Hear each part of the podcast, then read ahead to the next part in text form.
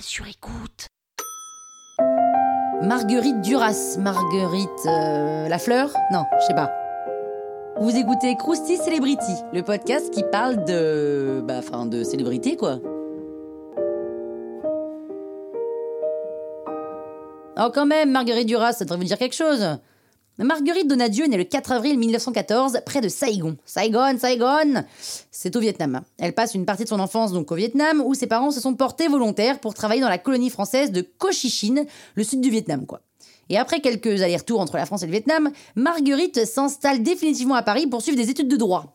Comme beaucoup de personnes qui ne savent pas ce qu'elles veulent faire, même si elle, elle savait ce qu'elle voulait faire. Et d'ailleurs, elle rencontre son mari à la fac, Robert Antelme. Et en travaillant au ministère des colonies, elle signe une propagande pro-colonie qu'elle assumera pas tellement plus tard.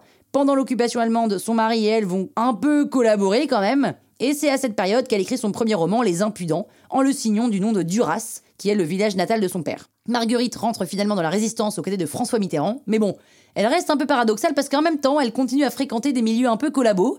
Et puis c'est la libération, donc elle fait libérer les maîtresses des soldats allemands, sympa. Elle s'inscrit au Parti communiste français, elle divorce de son mari, le parti l'accuse d'être décadente, bourgeoise, bref, de leur donner une mauvaise réputation. Même si elle ne fait plus partie du parti, elle s'engage pour le féminisme et le droit à l'avortement et contre la guerre d'Algérie. La même année, elle sort son roman autobiographique Un barrage contre le Pacifique, si vous l'avez pas lu, il faut absolument le voir, qui rate de peu le prix Goncourt. En 57, son roman est adapté au cinéma et un an plus tard, elle écrit les scénarios d'Hiroshima mon amour pour le cinéma et Des journées entières dans les arbres pour le théâtre. Elle manifeste aux côtés des étudiants de mai 68, mais Marguerite Duras est alcoolique. Ça veut dire qu'elle enchaîne les périodes d'abstinence et les périodes de cuite et les cures de désintox. Bref, c'est un peu nimpe.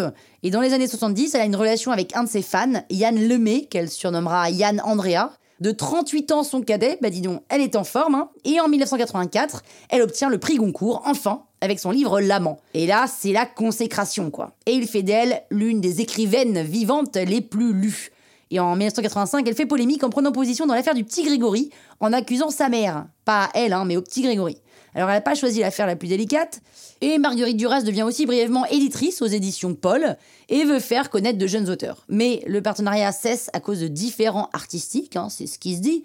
En 1988, L'Amant devient un projet de film du producteur Claude Berry, et c'est elle qui est en charge du scénario. Mais, retournement de situation, elle se fait hospitaliser pour une crise d'emphysème et elle est plongée dans un coma artificiel de 5 mois. En sortant de l'hôpital direct, elle reprend le projet du scénario, mais là, surprise, la collaboration se fait sans elle parce qu'elle n'arrive pas à s'entendre avec le réalisateur Jean-Jacques Hano. Donc, Marguerite Duras, comme tout auteur, je peux comprendre, se sent dépossédée et s'empresse de réécrire son histoire. Mais en fait, elle est trop faible, elle est vieille, elle peut même pas écrire, genre écrire quoi. Et en 96, elle meurt à l'âge de 82 ans. Yann Andrea, son fan, qui était devenu son compagnon, est resté à ses côtés jusqu'à la fin et sera enterré avec elle à sa mort en 2014. Comme quoi, on peut se pécho un fan et faire en sorte que ça dure. Avis aux amateurs. Croustille, hein? La toile sur écoute. Hey, it's Danny Pellegrino from Everything Iconic.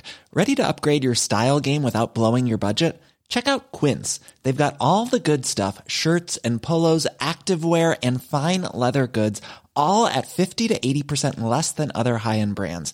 And the best part? They're all about safe, ethical, and responsible manufacturing.